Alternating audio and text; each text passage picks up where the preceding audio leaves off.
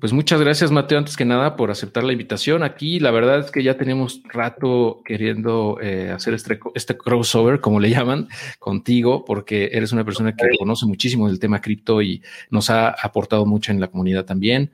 Entonces, pues te doy la más cordial bienvenida acá con nosotros. Héctor, muchas gracias y pues ahora sí que saludos a las personas. Gracias por venir. Lástima los problemas técnicos, pero Gracias por la invitación y listo, ahora sí que platicar un poco de este ecosistema que la verdad está creciendo un, un montón. Sí, pues, eh, pues nada, mira, este, bueno, pues mira, Mateo, si me, si, si te parece bien, me gustaría, eh, para la gente que no te, no te conoce todavía, ¿no? Eh, pues que nos des un poquito de, tu background, de cómo fue que entraste en todo este mundo, en lo que la gente se va conectando. Yo sé que hay mucha gente de la Mad Army que ya anda por ahí, entonces en lo que va llegando, yo creo que podemos aprovechar para que nos cuentes un poquito de ti y eh, cómo fue que entraste en todo este ecosistema. Sí, claro. Este, pues mira, te cuento un poquito mi travesía.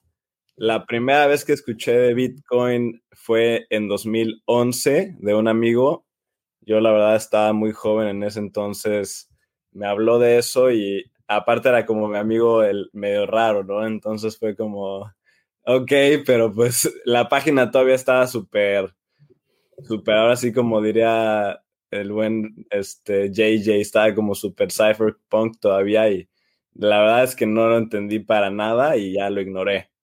Y luego más adelante, en 2016, este, en la universidad, me empezaron a hablar, este, una misma empezó a hablar de Bitcoin.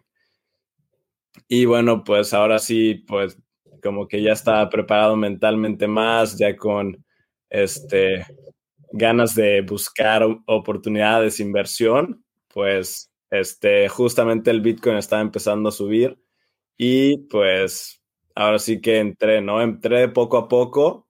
Mi amigo este, te digo, Luego, me contacté con mi amigo y le, le dije que me ayude, que me enseñe. Y ahora sí que él fue el que me vendió mi primer Bitcoin ah, de persona a persona. Y luego ya, bueno, fui investigando y aprendiendo más y más y más. Y bueno, primero, más que nada, ahora sí que 2017 con Bitcoin, pero luego ya más adelante empezando a, a entrar como a Ethereum y hasta los ICOs a Tron un montón ahora sí de exploración en todo lo que es blockchains, con muchas ansias del futuro. La verdad, veía que está este, empezando una tecnología, lo sentía cuando ya lo empecé a ver así de que me recuerdo de que empecé a verlo así en las noticias cada vez más seguido, ya cerca del pico, pero empecé a ver que estaba ya en este en Yahoo Finance y cosas así, los precios de criptomonedas, dije como, esto no se puede a ningún lado, la verdad. Entonces, pues voy a dedicar lo más posible de mi tiempo en esto porque esto es el Internet 2.0. Y la verdad es que yo siempre he sido de que de buscar oportunidades. Justo estaba antes de entrar bien a cripto, estaba metido en pues todo lo de ventas online y ahora sí que e-commerce. Y ahora sí que me hizo mucho clic también por la velocidad de pago que tenía la liquidez que tenía Bitcoin comparado con PayPal, cosas así, a mí me, se me hacía como revolucionario, teniendo experiencia en, pagos, ya sabes, de utilizar Mercado Pago o, alguna plataforma de esas que en liquidar el dinero, pues se tarda días. Entonces, pues, ahora sí que empecé a dedicar todo mi tiempo y me la pasé así investigando todo el tiempo y ahora sí que, este, logré tener una gran inversión, este, logré, bueno, hacerme socio de un fondo de inversión de criptomonedas y también este, decidí abrir un canal de YouTube para educar a la gente, ya que, por ejemplo, en, eh, me empecé a meter como en las redes en español y cosas así de criptomonedas y veía muchísima estafa, ¿no? Entonces dije, pues voy a aprovechar, voy a tratar de aportar mi grano de arena, tratar de entrar a la comunidad cripto, pues de esta manera, ¿no? Creando contenido, ayudando a educar. Y ahora sí que eh, eso es lo que llevo haciendo desde, desde 2019, empecé el canal y hasta ahora pues, lo llevamos ahí creciendo y feliz ahora sí de, poder no solamente yo estar platicando de lo que me gusta, de lo que aprendo, sino que también lo que siempre le digo a la comunidad, que ellos me aportan muchísima información porque ahora sí que es de crear tu comunidad, hablar, comentar y estar rebotando ideas para llegar a conclusiones como más completas desde mi perspectiva. Totalmente, sí. La, comunidad te enriquece eh, y, lo digo también por experiencia propia, totalmente. Te hacen preguntas que, pues, de cosas que tú ni conoces, entonces te obligan de alguna manera a investigar más, a aprender cosas nuevas y ahí va saliendo, ¿no? Y, eh, pues le damos la cordial bienvenida a la Mad Army que ya, ya se manifestó por acá y pues eh, al momento de grabar esto, pues tenemos, eh, bueno, tienes en tu canal, mejor dicho, casi 90 mil ya suscriptores, ha crecido bastante, bastante bien. Eh, yo, yo lo sigo desde hace ya un rato. me ha dado mucho gusto ver cómo va creciendo tu canal y pues en general lo que decíamos antes de, comenzar el live, te, comentaba que eh, pues he aprendido mucho y la comunidad de Adiós a tu jefe también ha aprendido mucho de lo que tú has compartido, lo que nos, nos haces favor de compartir, y de no nada más Bitcoin y Ether, sino también de otras cadenas, de otros proyectos muy interesantes. Eh, obviamente, pues es un mercado muy incipiente en muchos, muchos muchas cosas todavía no sabemos realmente hasta dónde puede llegar, ¿no? Ni siquiera nos imaginamos tal vez el potencial real que va a tener, pero está bien padre que podamos irnos eh, familiarizando con todo esto. Estamos hablando, por ejemplo, de los NFTs, ¿no? De cómo explotaron y de los, de los juegos blockchain que ahorita tienen un boom también. O sea, no sabemos qué va, qué va a pasar en los próximos años, pero es bien interesante y, por eso es que estamos, ¿no? En este medio también, en esto, en este ecosistema, eh, muy metidos. Em, y bueno, eh, pues creo que eh, antes de, de, nada, pues muchísimas gracias más por todo ese contenido que nos aportas. Ahora, pues mira, para la gente que, que nos está acompañando como saben, pues el tema de hoy es, Polkadot, porque eh, pues, eh, pues eh, Mateo es un, referente en ese tema. Básicamente conoce muy bien, muy a fondo todo ese proyecto, está muy empapado desde, desde que empezó. Entonces, yo creo que te voy a ceder tantito la palabra, Matt, para que nos compartas sobre ese proyecto, ¿no? Lo que tú nos quieras compartir y pues te voy a estar haciendo preguntas de repente si veo alguna en la, en la comunidad aquí en los comentarios y también yo, si, si me surge alguna pregunta, pues también te voy a estar interrumpiendo. Eh, pero bueno, adelante por favor, Matt. Vale, perfecto. Pues este, ahora sí que una de las cosas que más me fascina de Polkadot es el origen, ¿no? Que el origen es de el doctor Gavin Wood, que viene de Ethereum y fue el creador de Solidity, el lenguaje de programación de Ethereum, y también de lo que es el Ethereum Virtual Machine, como la computadora que procesa todas las operaciones de Ethereum. Y ahora sí que desde ahí, cuando yo empecé a entender de dónde venía el proyecto, se me hizo una idea genial, ¿no? Porque el proyecto lo que está tratando de proponer es que no va a haber una cadena perfecta, cada cadena tiene ahora sí que es su especialización, pero eso no significa que puedan existir otro tipo de cadenas con diferentes especificaciones que van a ser mejores en ciertas operaciones, digamos. Entonces, lo que propone Polkadot es crear ahora sí un, una columna vertebral o una supervía en donde se interconecten todas estas blockchains diferentes que nace una blockchain cada día básicamente este, y, estén operando diferentes activos y diferentes datos, todo en un mismo lugar, ¿no? Este, Gavin Wood lo, ahora sí que lo explica muy bien, que es una de las formas que más me, me gusta, es imaginarte el intranet antes del internet, donde vean diferentes redes en diferentes universidades y luego después de eso básicamente pues existió este protocolo que es el internet y esto permitió este, que, se estén comunicando muchas computadoras de todo el mundo y lo hace mucho más extenso, mucho más completo todo el ecosistema. Entonces, pues eso es básicamente Polkadot, es una columna vertebral donde se van a integrar diferentes blockchains, tiene una capa o digamos una cadena armada, una cadena hermana que le dicen el primo salvaje, donde se hace toda la experimentación. Una de las cosas que tuvieron de error en Ethereum, o es parte de la historia, no sé si sea un error, pero este, hubo un hackeo masivo, ¿no? Entonces se separó Ethereum en Ethereum Classic y en Ethereum. Lo que quieren tratar de evitar con Polkadot, con esta cadena de prueba, pero con valor real, es que si suceda un error grande, pues la gente sabe que están en la fase de prueba todavía, entonces queda mucho más claro. Ethereum tiene redes de prueba, pero como las monedas no tienen valor, pues no incentiva a los hackers a estar atacando porque de qué les sirve tener acceso a monedas que no pueden vender. Pero con Kusama, que es la, la cadena prima de Polkadot, ahí sí hay valor, pero ahí es toda una actitud experimental. Y bueno, ahora ya hay proyectos que se están empezando a conectar. Los proyectos que se quieren conectar, digamos, a través de un puente hacia Polkadot o hacia Kusama, tienen que competir en una subasta. Esta es una subasta donde los, los proyectos pueden ofrecer este, la mayor cantidad, ya sea de Polkadot, para la cadena de Polkadot necesitas DOT, o pueden ofrecer Kusama, que necesitas KSM, ¿no? Entonces, los proyectos compiten en estas subastas para que puedan integrarse ofreciendo la mayor cantidad de sus monedas respectivas y los proyectos pueden apoyarse de la comunidad para poder asegurar ese, ese puente, ¿no? Lo que les da acceso al conectarse al ecosistema de Polkadot Kusama es a la liquidez que viene y también a todo este, la estructura de seguridad una de las cosas más importantes en seguridad, bueno, en blockchains es seguridad. Y una vez que te conectas al ecosistema de Polkadot, pues tu seguridad es eh, instantáneamente del top, básicamente. No necesitas como tu propio set de validadores, digamos, como lo necesitarías si eres una cadena totalmente independiente. Tiene su set de validadores, pero la seguridad suprema, digamos, la maneja Polkadot, la maneja Kusama.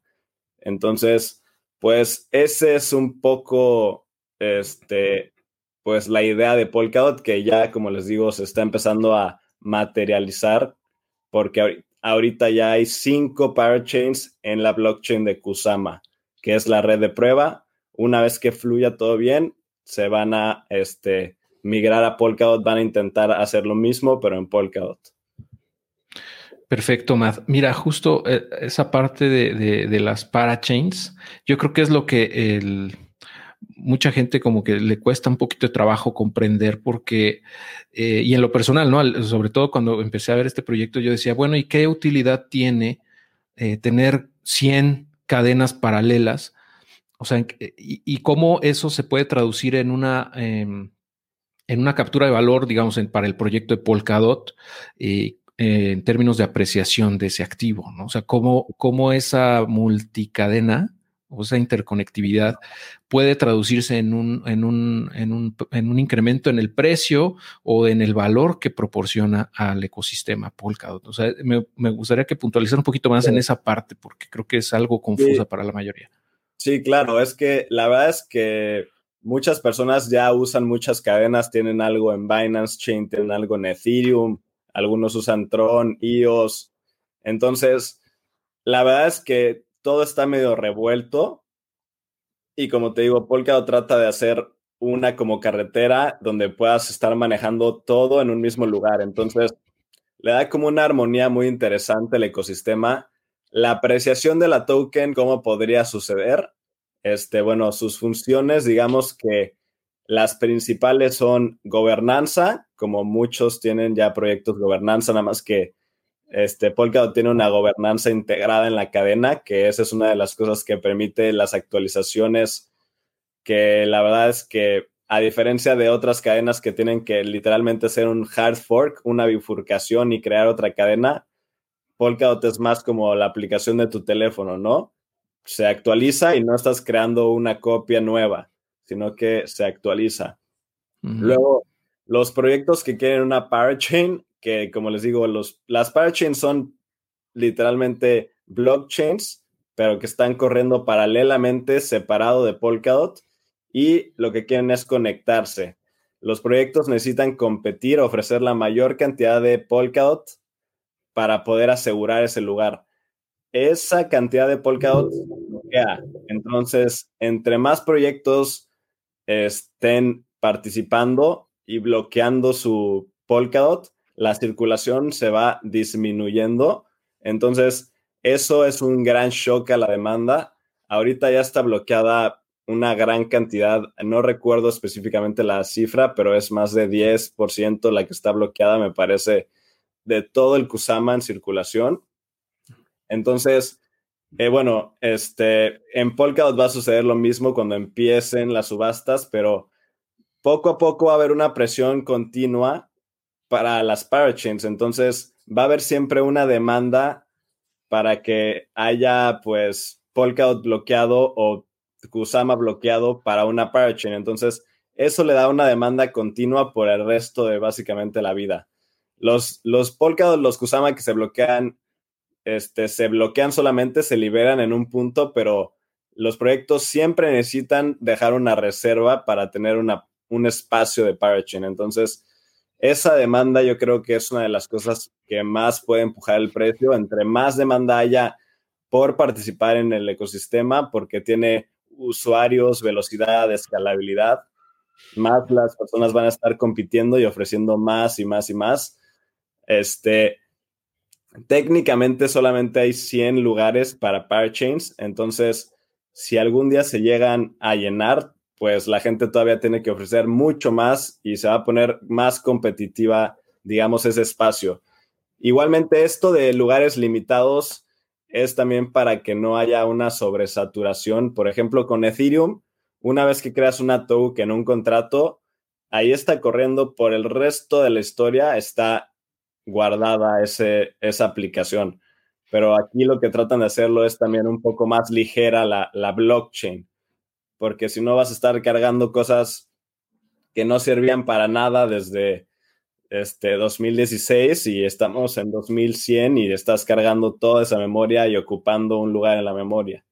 Entonces, por ahí va un poco. También claramente tienes staking, entonces Staking suele haber como 40, 50% haciendo staking, entonces quítale ese 40% a la oferta de tokens, más las tokens que van a estar bloqueadas para participar en una parachain. Entonces, hay una demanda bastante fuerte y, va a seguir creciendo solamente haya más adopción del ecosistema y, y la gente se dé cuenta que pues tiene un beneficio los proyectos que se conecten de jalón, van a tener liquidez, van a tener usuarios, van a tener ya como todo un, e, ecosistema detrás de ellos de, jalón luego, luego. Eso es lo, que importa. Ahora, tengo entendido que también estos proyectos que entran en subasta para tener, ocupar un lugar en, las parachains, eh, también dan, o sea, algunas veces dan incentivos a las personas para estaquear ahí, o sea, como, como que les dan pues tokens de su propia cadena, ¿es correcto? Sí, sí, la verdad es que esa es una cosa que puede también atraer a muchas personas, porque como te mencioné, ah, los proyectos que quieren un, lugar de estacionamiento, digámoslo así, porque vi algunas personas que no todavía no entienden porque es algo complejo. Literal es como un estacionamiento y los lugares tienes que rentarlos, tienes que apartarlos con una cierta cantidad de Polkadot o Kusama. Entonces, hay dos formas que los coches o los proyectos pueden asegurar y rentar ese lugar. Pueden tener ellos muchísimo dinero solitos y llegar y poner, comprar Polkadot Kusama y luego ponerlo de reserva. O pueden decirle a, a las personas que les gusta el coche o les gusta el proyecto, les pueden decir, si me apoyan a, este, ahora sí, a levantar fondos de manera comunal, es como un este, crowdfunding, ahora sí, de esos proyectos que levantan dinero de, en vez de, de cinco inversionistas, de mil inversionistas, y ellos bloquean esos Kusama, esos Kusama o Polkadot se te regresan al terminar el periodo de renta, que suele ser un año o dos años, dependiendo, se puede elegir, pero para Kusama lo máximo es un año, me parece, y para Polkadot son dos años. Entonces, una vez que pasa ese tiempo, se te regresan las tokens que dejaste Polkadot o Kusama, pero también ellos, cuando tú dejas tu dinero de reserva, te dan tokens del proyecto. Entonces, literalmente es una competencia a lo que son, yo digo, los ICOs o las preventas del proyecto, porque ahora sí que ya no tienes nada que perder prácticamente, ¿no? Este, no es como cuando compras una token en Ethereum que mandas tu Ethereum y ya ese Ethereum ya te despediste.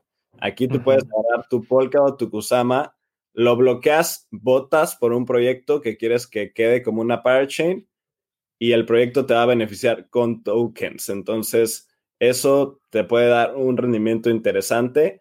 La oportunidad de costo que tiene es este, el costo de oportunidad que tiene es que dejas de hacer staking durante ese periodo que está bloqueadas tus monedas, pero pues las monedas se pueden apreciar y pueden valer una buena lana. La verdad es que, como, como te digo, ya salió Karura, que es el proyecto de DeFi más conocido básicamente, y le ha ido bastante bien al proyecto y por, por cada Kusama creo que te dieron 18 este, Karura y ya está como en 7, 8 dólares esta moneda. Entonces, pudiste aportar una gran cantidad, pudiste comprar Kusama el año pasado a 5 dólares o más bajo todavía.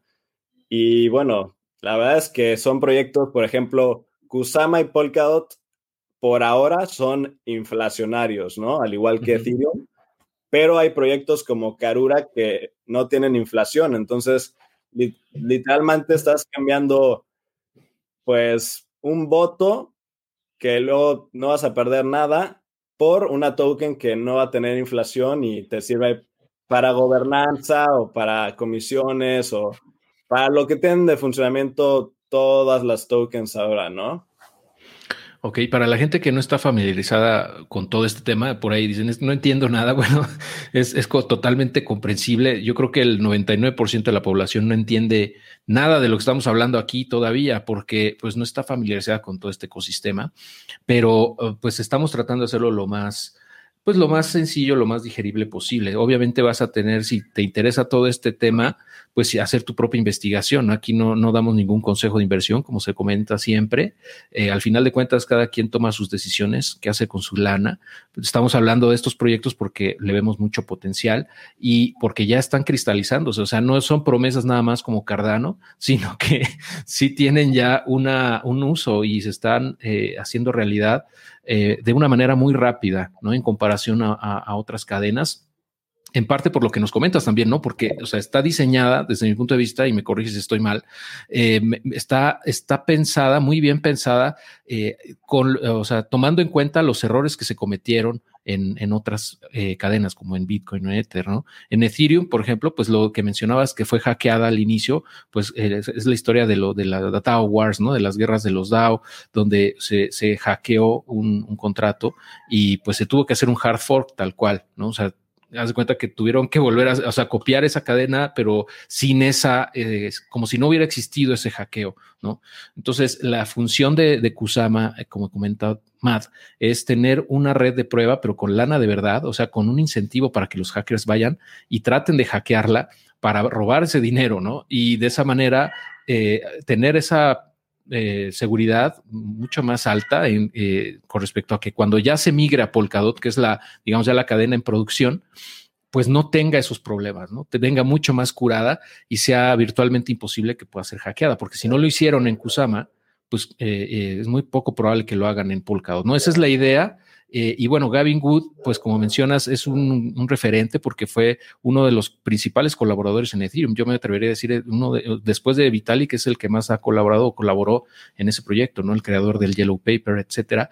O sea, a nivel técnico, mis respetos, Gavin Wood es un genio y bueno, yo pienso que hizo este proyecto porque vio precisamente todos esos defectos, podemos llamarlo así, o, oportunidades de mejora que tiene Ethereum y las trató de, o lo está haciendo, mejor dicho, eh, de hacer sin, esa, sin esos flaws, ¿no? Sin esas eh, pues, desventajas que tiene, ¿no? Ya en la práctica, después de seis, siete años de aprendizaje con Ethereum, creo que es muy, se se ha aprendido muchísimo y es la idea, ¿no? Tener una, una, cadena que tenga menos errores, que tenga más escalabilidad, que tenga eh, más flexibilidad y, agilidad, sobre todo para aplicar nuevas actualizaciones, como dices, ¿no? O sea, que funcione realmente como un software. Eh, entonces, eh, yo le veo mucha, muchas ventajas. obviamente no, no va a ser un Ethereum killer, yo no lo veo así tampoco, no sé tú qué opinas, pero no, no es que vaya a desaparecer Ethereum para nada. O sea, eso, eso es otra cosa en la que mucha gente se confunde, ¿no? También. Sí, no, y, de hecho esa es su fortaleza desde mi punto de vista, porque no está tratando de ser un Ethereum killer, está aceptando que van a haber muchas, muchas, muchas cadenas, sale una cadena al día o más, entonces está diciendo él, pues, yo no voy a ser como la cadena suprema o la mejor, yo voy a ser la que interconecta todo este, pues, desmadre, ahora sí como diríamos, y, y ahora, pues, esa es mi especialidad de hecho, pues Polkadot no tiene, este, en su core, no tiene programación para contratos inteligentes. Como les digo, lo que hace ahora sí que Polkadot es la seguridad. La seguridad es como lo top, top, top que tiene Polkadot, es, es eso. Entonces, los proyectos es interoperabilidad, seguridad, es Polkadot. Hay proyectos como Cosmos también, pero están hechos diferente en su estructura, la verdad. Entonces, yo la verdad creo que es una comunidad sumamente grande. Es una de las tokens que más tiene inversionistas institucionales atrás, Polkadot, de hecho. Y pues pinta muy bien porque va a tener su puente con Bitcoin, con Ethereum, pero también puede tener con Tron, puede tener con EOS, puede tener con, ahora sí que la que quieran, con Cardano también. Entonces, pues cualquiera es bienvenido y puede participar en este ecosistema y, lo que yo veo personalmente es, por ejemplo, eso que eh, en sí, por ejemplo, ahorita tendría una conferencia de Ethereum hace dos semanas, ¿no? Entonces, habían personas de, de, de Polkadot en la conferencia, como que la comunidad de Ethereum y Polkadot como que van más de la mano que, por ejemplo, la de Cardano, que es como mucho más polarización. Entonces, eh, eh, pues Polkadot puede ser como ahora sí que la conexión entre diferentes bandos o cosas así que ahora sí que hay un espacio, yo creo, grande para ser, como les digo, este punto medio y que no, no creamos que hay una blockchain perfecta que hace todo, ¿no? Bitcoin yo la considero, la verdad, por eso es como el dinero duro de cripto, es Bitcoin, porque tiene no solamente especificaciones técnicas, sino el momento, historia que tiene, como que no, se me hace que no se puede repetir. Entonces, esas cualidades, pues esa es la fortaleza de Bitcoin y Bitcoin busca solo ser dinero duro, ¿no? Ya quieren hacer segundas capas que quieren hacer otras cosas, pero en el núcleo es dinero duro y eso es lo que sirve desde mi punto de vista y por eso, pues, esa función la quieren traer hacia Polkadot. Y luego, pues, Ethereum tiene toda su comunidad y por eso todos están tratando de construir puentes a Ethereum, porque ahí está la liquidez, ¿no? La gente tiene Ethereum para gastar, ya está familiarizada, entonces, pues, quieren traer un poco esa actividad de liquidez que está en Ethereum a otras cadenas. Entonces, pues, cada una va a tener su especificación. Ahora sí que más o menos como, como ahorita existen aplicaciones que son contratos inteligentes en Ethereum, en Polkadot puede ser, esa aplicación puede ser una blockchain misma que les da mucho más flexibilidad en muchos aspectos. Que este, e, esa es como la belleza, que la aplicación ahora ya no es un contrato, sino que es una blockchain en sí. Que bueno, también hay blockchains como, bueno, Moonbeam, que va a ser una blockchain literalmente extremadamente parecida a Ethereum, que va a tener compatibilidad con Ethereum, entonces diferentes aplicaciones de Ethereum pueden correr en el ecosistema de Polkadot. Aparte de un puente de Ethereum, puede existir esta, esta blockchain, que es como un Ethereum, pero es eh, hecho para estar conectado para Polkadot. Entonces, Moonbeam, por ejemplo, es para contratos inteligentes. Como les dije, Polkadot no tiene contratos inteligentes, pero Moonbeam va a ser como, digamos, un brazo del pulpo que se encarga de los contratos. También hay otro que se llama Plasm. Este, ya cambió de nombre ahorita, pero luego se me olvida el nombre del nuevo proyecto, pero ese es uno muy bueno también. Y luego tenemos, por ejemplo, Karura, que les mencioné ahorita, que es, pues, de DeFi en general. Tiene como las funciones más populares de DeFi, pero hechas en blockchain en vez de, como les digo, un contrato inteligente, pero se pueden construir también apps sobre Karura. Y luego tenemos una que me están comentando por ahí por el chat, tenemos Centrifuge, que también pues es uno de los que más me gusta ahorita que ya está circulando. Ahí está apareciendo la pregunta. Está justamente pues ya circulando esa moneda y tiene un gran potencial. Yo creo que el DeFi institucional va a ser muy fuerte en los próximos años, digamos. Ahora sí que no va a ser DeFi en sí, va a ser como CeFi porque van a tener que verificar cuentas, identidad, fondos, etcétera, pero van a estar utilizando como todas estas vías, toda esta infraestructura de Ethereum, Polkadot, etcétera, para estar este, interactuando. ¿Por qué no se van a estar metiendo?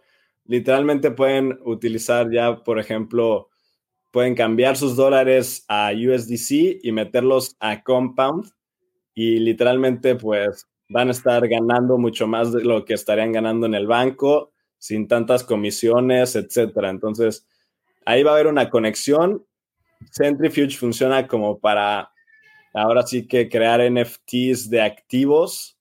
Pueden, puedes hacer facturación, por ejemplo, que alguien este, tiene una factura de algún eh, deudor que les debe, digamos, 100 mil dólares, pueden ir a Centrifuge, pueden tokenizar esa factura y pueden pedir de los 100, pueden pedir, digamos, 95 y ese 5% va a las personas que te fondean, ¿no? Que te ayudan a adelantar ese dinero para llevar a cabo las operaciones de tu negocio lo que sea. Entonces, eso está muy interesante, como pues ahora sí que ya los negocios Ahora, pues Centrifuge, por ejemplo, dice que se especializa para ayudar a negocios medianos, pequeños a obtener estos préstamos que tal vez el banco mismo no les estaría dando. Entonces, pues a, la verdad es que hay muchas blockchains específicas que están haciendo y hay pues de gaming, hay de lo que conocen, ahora sí que, que normalmente son contratos, pero ahora sí que hay una blockchain de NFTs pero hay una blockchain de contratos, hay una blockchain de DeFi y esto permite, como te digo, pues una eficiencia que no se puede lograr tal vez en contratos inteligentes. Sí, y ah, mira, justamente de, bueno, nos habían estado preguntando de Centrifuge, pero bueno, ya, ya, ya quedó. también tienen algunas dudas con respecto al staking y, de, Ledger, o sea que hay algunos problemas con la Ledger. No sé si quieras hablarnos de, esos temas. Eh, por ejemplo, de, Jorge Forzón nos pregunta si para hacer staking hay un mínimo de dots para bloquear. Sí, por ejemplo, este, ahorita ha estado cambiando, han estado subiéndolo, luego lo bajan, todo esto por la gobernanza. En este momento necesitas 40 Polkadot para poder hacer staking.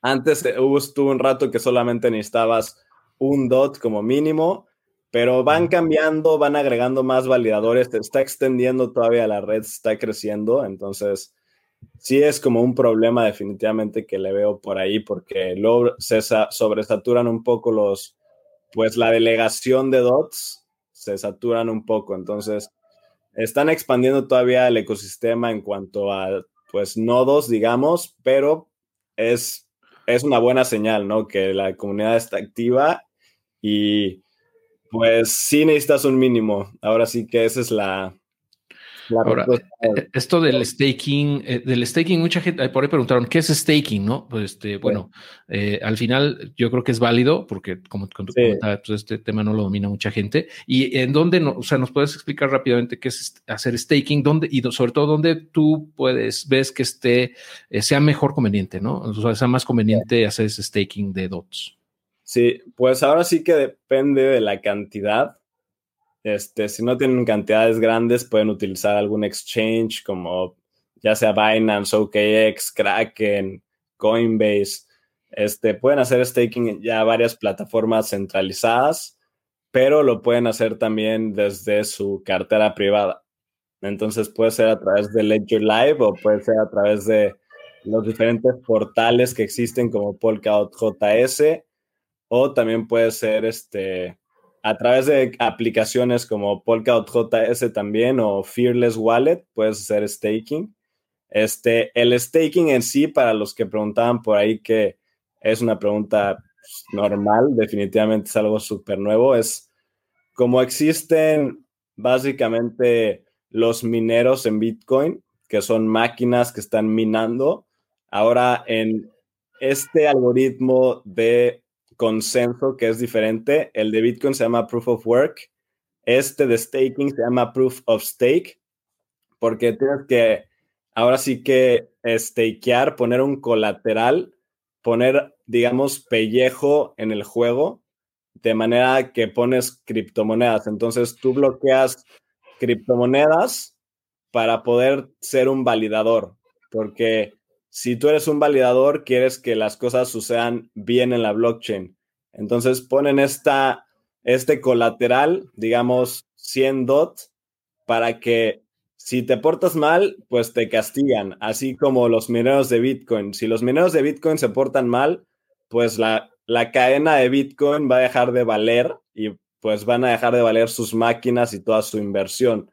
Entonces ese es como el colateral que tiene Bitcoin el que tiene proof of stake es que bloqueas monedas y básicamente ahora sí que ese es tu colateral porque la infraestructura que necesita proof of stake comparada a lo que necesita proof of work es mucho más básica, digamos, más ligera. Por eso dicen que gasta menos electricidad, etcétera.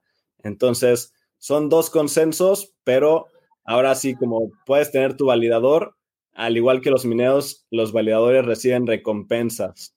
Entonces, hacer, hacer staking es bloquear tus monedas para asegurar la cadena y en ese proceso que haces tú, recibes recompensas por, por estar asegurando la cadena.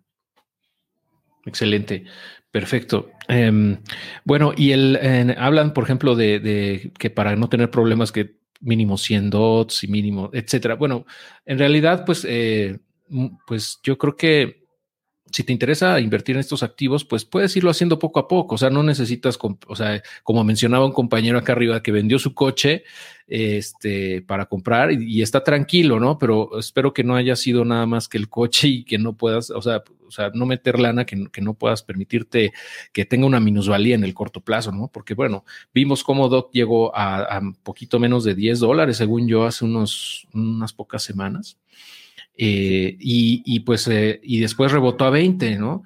Pero si tú hubieras vendido porque necesitabas el dinero cuando valía 10, pues imagínate, ¿no? y compraste a lo mejor a 30, pues tienes una minusvalía brutal, ¿no? Entonces, nada más ojo con eso, no, no, no, este, como decía un, señor que conozco, que conozco, dice, no se quieran atascar, porque puede ser que no salgan como las cosas como pasa, como uno piensa, ¿no? Entonces, con esa cuestión, tomando en cuenta eso, mejor dicho, pues eh, pienso yo que eh, la estrategia, y no sé si tú compartes esa opinión, Matt, de ir acumulando, o sea, ir comprando progresivamente, o sea, tal, vez cada mes, cada 15 días, cada vez que puedas, un, dinero que tú puedas eh, invertir a largo plazo eh, yo creo que es una estrategia bastante, eh, pues no nada más alcanzable, sino efectiva en el largo plazo, ¿no? O sea, si hubieras venido acumulando DOTs desde un año para acá, cada 15 días, pues tu precio promedio sería muy bajo en comparación a, al que está hoy incluso, ¿no? Entonces, es muy difícil que pierdas en el largo plazo eh, si compras periódicamente. no sé qué opinas al respecto. Sí, no, la verdad es que lo mejor que puedes hacer es ir promediando, ¿no? Te puedes atascar, pero más te vale que tengas una visión a largo plazo, porque si estás nada más tratando de duplicar rápido, te expones demasiado y no sabes, hay momentos, claramente puedes saber cuando hay una corrección muy fuerte. Ahí son los momentos como para entrar a atascarte tal vez, pero siempre claramente puede haber una, una corrección todavía más grande después de eso, pero si compras en euforia pura, pues definitivamente ten esa mentalidad que puede de repente tener una corrección. Lo mejor es ir acumulando, promediando y pues tu visión es a largo plazo, ¿no? Entonces, eso es lo que yo les pues diría que es lo mejor. Todavía no sabemos, yo desde mi punto de vista subestimamos mucho el potencial.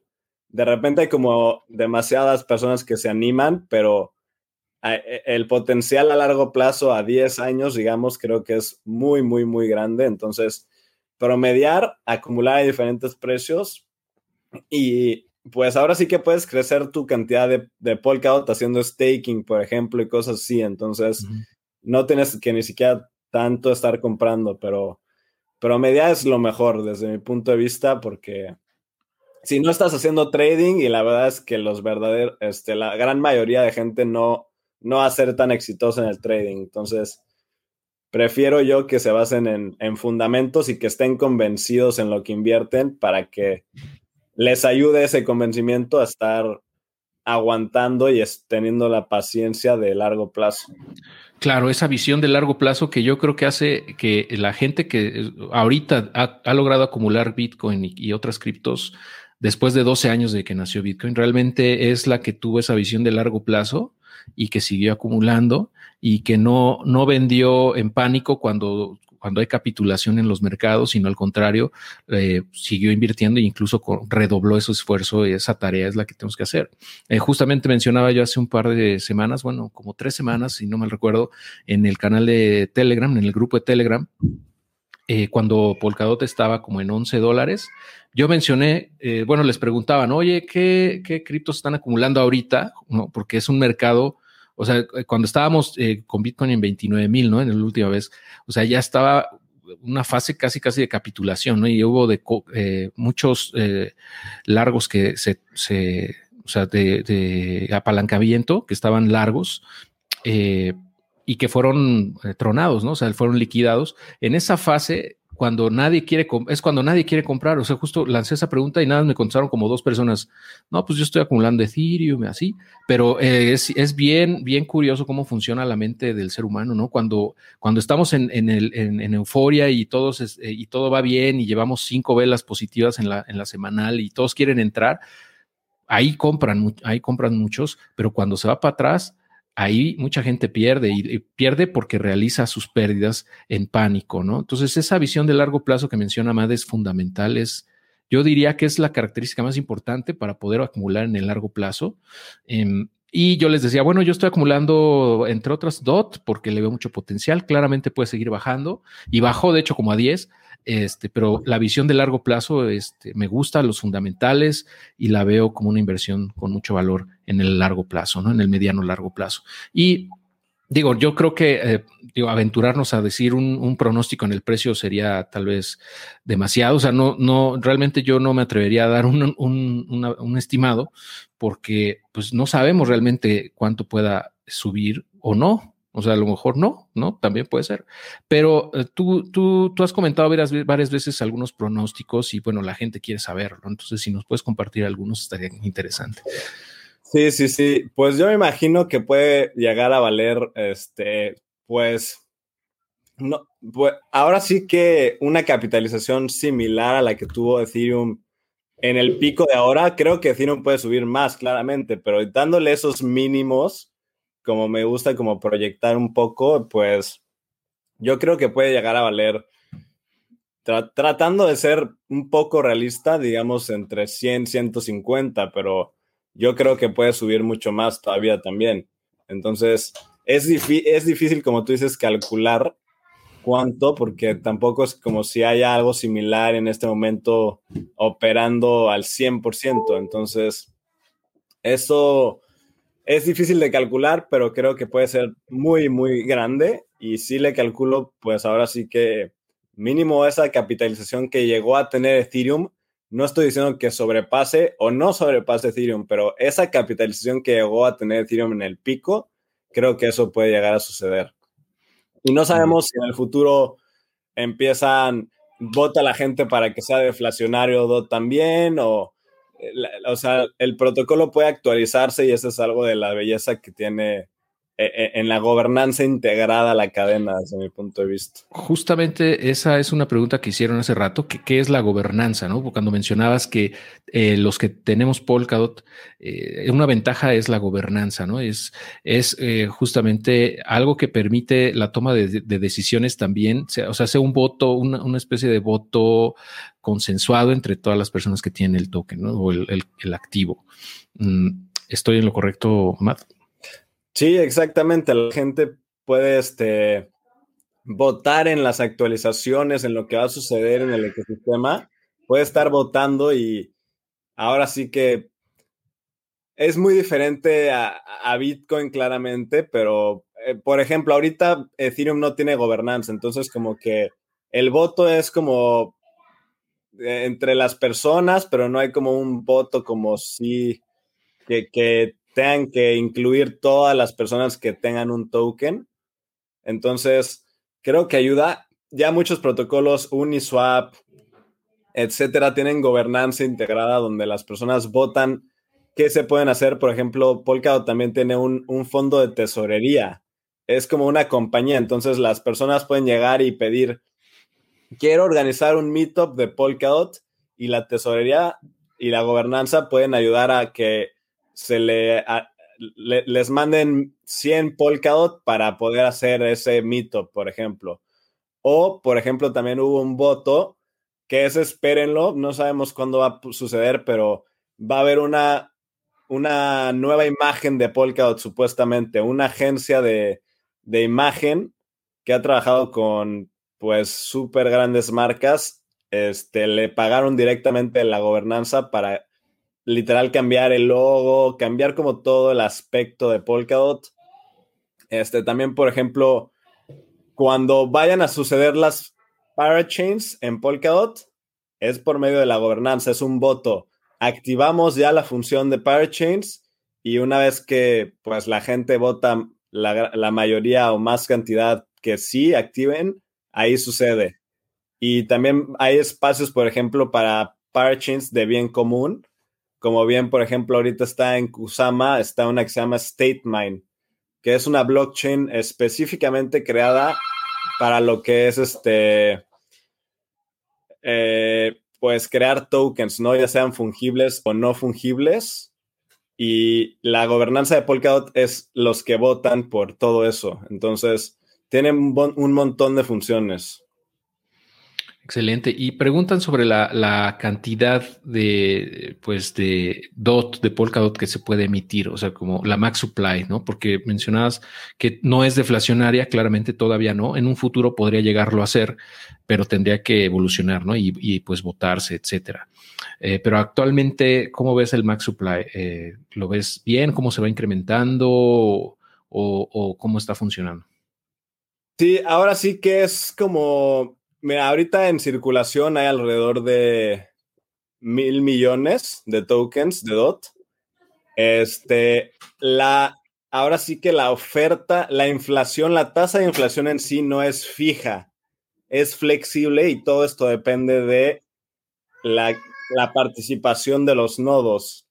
Entonces, si ve que hay baja participación, sube la inflación para que haya más incentivos, digamos, para los validadores si ve que hay una sobresaturación de validadores, baja la tasa de inflación. Entonces, todo es enfocado a la seguridad en este momento, pero como te digo, este podría cambiar en un futuro. Definitivamente no hay. Ahora sí, como te digo, es una aplicación que se actualiza. Entonces, en algún momento puede haber votaciones en cuanto a la función de la token. Por ejemplo, antes habían solamente 10 millones de tokens de Polkadot. Entonces, de hecho, ahorita valdría literal como dos mil dólares cada token, una cosa así.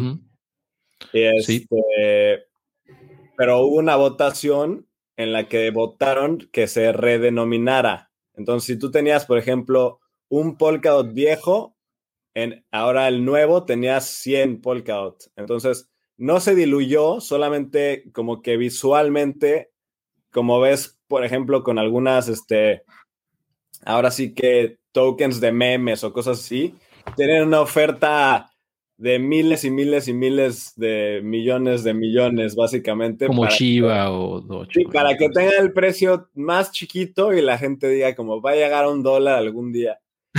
sí. O sea, como que cuando las personas igual con Bitcoin, como que ven Bitcoin en 40 mil dólares y dicen, ah, no me alcanza para un Bitcoin, voy a comprar un Dogecoin pero no saben la cantidad de circulación que es lo que involucra el precio. Entonces, como que es más visual y como para, para que no haya errores, ¿no? Hay luego gente que se equivoca y eh, en Ethereum paga no sé cuántas miles de Ethereum por error en la comisión de, la transacción, ¿no? Entonces, como que ayuda visualmente y pues ahora sí operacionalmente es más sencillo en cuanto a los decimales, ¿no? Para no estar moviendo tantos decimales. Correcto. Está, está genial, Matt. Y bueno, pues aquí estoy viendo, sí, efectivamente, Edgar, saludos. DOT es Polkadot. Entonces, el, el, así se le llama a la criptomoneda, ¿no? Y Polkadot, pues es, es toda la, la infraestructura, ¿no? El proyecto como tal. Em, y sí, eh, justamente el, eh, hay que tener cuidado con esos tokens de meme que sin duda pueden tener un golpe de suerte y le, como ha habido ¿no? en el pasado, de que compran y pues le pegan y todo, pero al final de cuentas hay que saber que son, son proyectos de meme tal cual, son proyectos que eh, son una broma realmente y están diseñados para hacer pumps and dumps, ¿no? O sea, subirlos, darles, no sé, 10, 20, 30, 100X a los que compraron barato y luego van a, van a vender y van a dejar ahí colgados a los millones de, o miles de personas que hayan comprado en esos precios, ¿no? Sí, es, es como comprar un boleto la lotería ahora sí, que, pero pues invertir en proyectos con fundamentales, con uso, es como ahora sí invertir en una compañía, digamos, nunca nada seguro, es como invertir en un negocio que está empezando, pero en una de esas pues crece muchísimo. Entonces, los dos tienen un aspecto de suerte,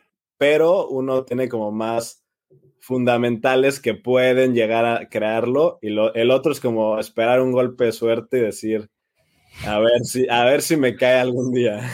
Sí, sí, sí, claro. Digo, si quieren apostarle, pues está bien, pero con eso en mente, ¿no? De que es una apuesta y bueno, eh, y, oye, eh, tengo una, yo una duda en lo personal con respecto a, como cuando mencionabas, hay fondos privados que están detrás, o sea, que ya han metido lana en, Polkadot. Eh, ¿Cómo está constituido como tal Polkadot por detrás? O sea, a, nivel de, o sea, ¿es una fundación como Ethereum o es una empresa privada? ¿Cómo está estructurado de esa forma, no? O sea, ¿cuál es la manera en la que opera? Sí, ahora sí que sí hay una fundación, este, la Web3 Foundation se llama, y ellos igual ayudan a crecer el ecosistema, al igual que la Ethereum Foundation, digamos. Están como detrás trabajando, buscando alianzas, mostrando la tecnología.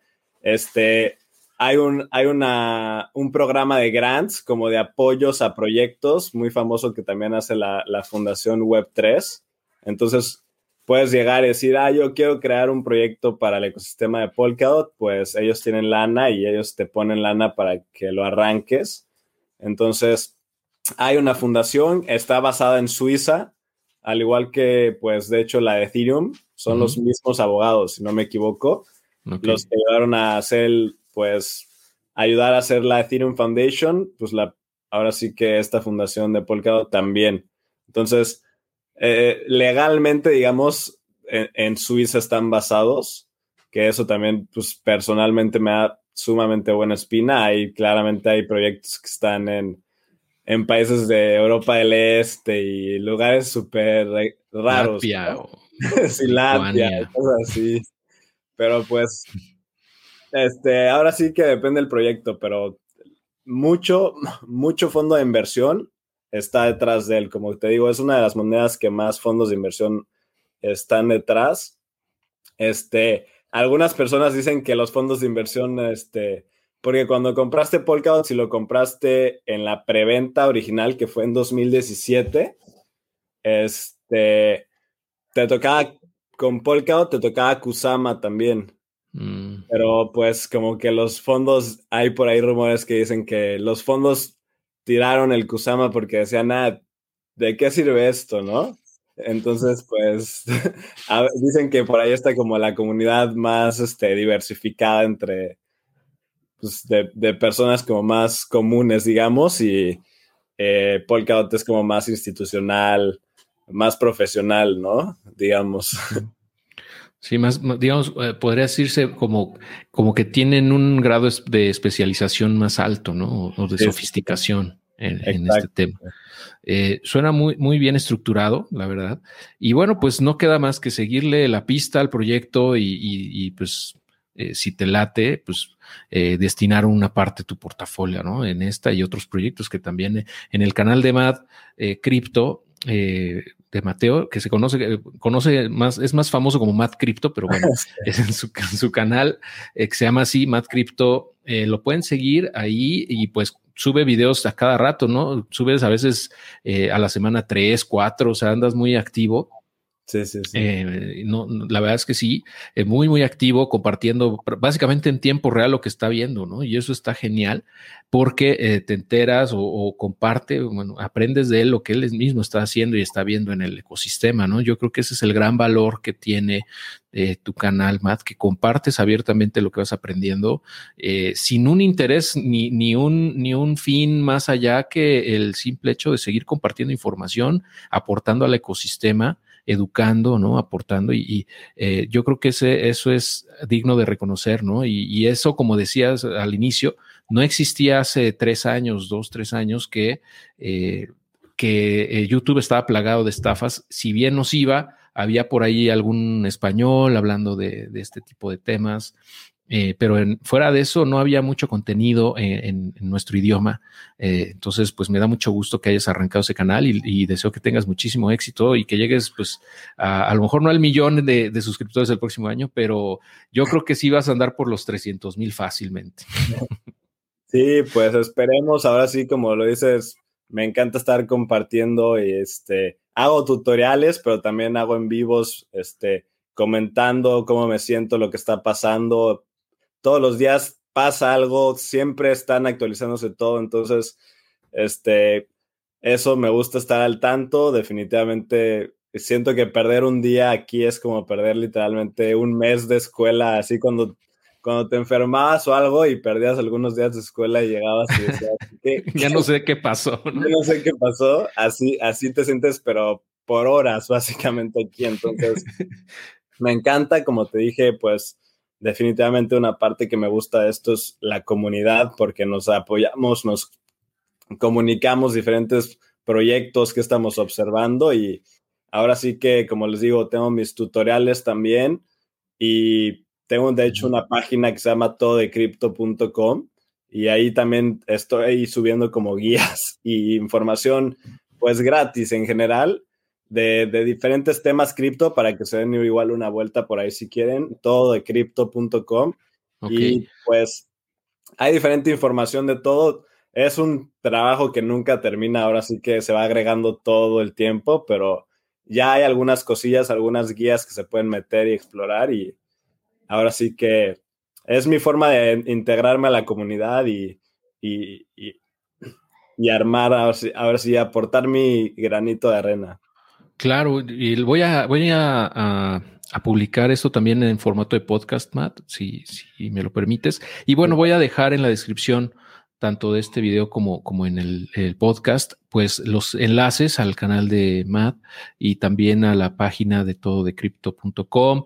Em, y si te parece bien, también a tu, a tu grupo de Telegram, que es bastante grande, o sea, realmente es impresionante la cantidad de mensajes que ahí se, se, pone imposible de seguir realmente. Yo, yo estoy ahí, pero no, la verdad es que no me da la vida para, para leerlos. Eso que lo mantengo medio curado, ¿no? Como que lo abro a momentos porque ya sabes que igual luego se llena de bots o de, estafadores o entonces trato de abrirlo a rato y como dejar personas entrar, pero ahí hay un montón de ideas y gente con qué platicar y como te digo, eso es lo que te da una, un empujón fuerte, yo creo que en esta industria, que, que tengas diferentes personas, porque cada persona tiene diferentes gustos, diferentes fuentes, entonces todo se va complementando y así puedes llegar a, gemas, ¿no? Sí, totalmente, totalmente, sí, y las que vienen, ¿no? O sea, realmente es muy emocionante, la verdad, lo que estamos viendo en estos últimos años. Y, pues estoy muy contento de poder eh, estar presente en este momento y de aprender de gente como tú, Mad, y seguir aportando también lo que yo voy aprendiendo a la comunidad, que básicamente es lo que yo trato de hacer también, ¿no? Aportar mi granito de arena, eh, compartir lo que voy aprendiendo eh, y pues también retroalimentarme de la, de la misma comunidad, ¿no? Porque al final de cuentas es, es de ida y vuelta, ¿no? Como, como todo. Em, y ah, pues para cerrar, si te parece bien, Matt, pues únicamente me, queda eh, pues eh, decirle a la gente y recalcarle que este mercado es altamente volátil, ¿no? Es muy, muy volátil. Tomen, hagan su investigación, chequen la información de, por ejemplo, de aquí que estamos hablando de Polkadot, pues métanse a, YouTube, vean los, a Gavin Wood cuando lanzó el proyecto de Polkadot. Hay un tutorial, bueno, es un video muy bueno de él en donde explica básicamente eso y en vivo hace una, de hecho, si no me recuerdo, en vivo hace una parachain ahí y todo, ¿no? O sea, eh, se o sea, crea un nodo, mejor dicho, creo. Sí, crea, crea, una blockchain desde cero en una compu nueva, así lo descarga todo y, y muestra cómo, pues, este, este nuevo marco de construcción de blockchains que está construyendo este Polkadot, pues, es este sumamente eficiente y permite, te digo, pues, crear estas blockchains rápido, pero cada blockchain tiene diferentes especificaciones que la hacen mejor o peor para ciertas funciones. Entonces, e, e, es un tema muy interesante, la verdad. y, recursos que nos puedas compartir, Matt, digo, eh, porque eh, seguramente algunas personas dicen, bueno, ¿qué más puedo hacer para seguir aprendiendo de este ecosistema, de este proyecto en específico de Polkadot? ¿Qué tú le recomendarías? ¿Dónde podrían seguir aprendiendo, además de tu canal, obviamente? Pues es, eso sí, si no están en Twitter, en cripto, por ejemplo, se pierden de mucho. Sigan la cuenta de Polkadot, hay cuentas de Polkadot en español también. Sigan a Gavin Wood, sigan las personas que están involucradas en el equipo y eso les va a ayudar. Sigan a proyectos que están involucrados, como les digo, Karura, Moonbeam, este, eh, Centrifuge, ahora sí que también hay una variedad muy, muy grande, entonces sigan esos proyectos. Hay talleres también que hacen todo el tiempo. La verdad es que métanse a la página de Polkadot, igual polkadot.network. Exploren como todo lo que tienen ahí porque es, es mucho y, y nunca sabes qué te vas a encontrar. La verdad es que nunca sabes y siempre hay algo que aprender nuevo. Totalmente. Y genial. Eh, pues creo que fue bastante productiva esta, esta charla, Matt. Te agradezco muchísimo. Como, como lo comentábamos también de parte de la comunidad de Dios a tu jefe, pues nos, nos encanta que nos visites aquí. Esta primera ocasión no será la única. seguramente, eh, pues si, si, si te, te late, pues vamos a seguirte invitando en el, en el futuro. Eh, nos va a dar muchísimo gusto recibirte aquí. Y a la Mad Army también le doy las gracias por acompañarnos eh, y pues sigamos aprendiendo amigos, vamos, vamos, vamos, a, vamos hacia adelante y pues estamos en una época fascinante, Mad. Muchísimas gracias. Sí. muchas gracias por la invitación y ahora sí que suerte, hagan su investigación y estamos apenas en el comienzo, entonces vamos a ver qué pasa, pero el potencial es muy, muy grande, entonces paciencia porque estamos en las en los principios apenas. y aquí pone eh, nuestro amigo Satoshi Nakamoto, Mad Army Steel Balls. Ahí está, Yayoi Kusama. Ahí. bien, bien, Exacto, o sea, sí, sí y, a, largo plazo. Saludos a la Mad Army. Muchas gracias a todos. Un abrazo. Gracias. Gracias, Sam. Gracias, Mad. Un abrazo.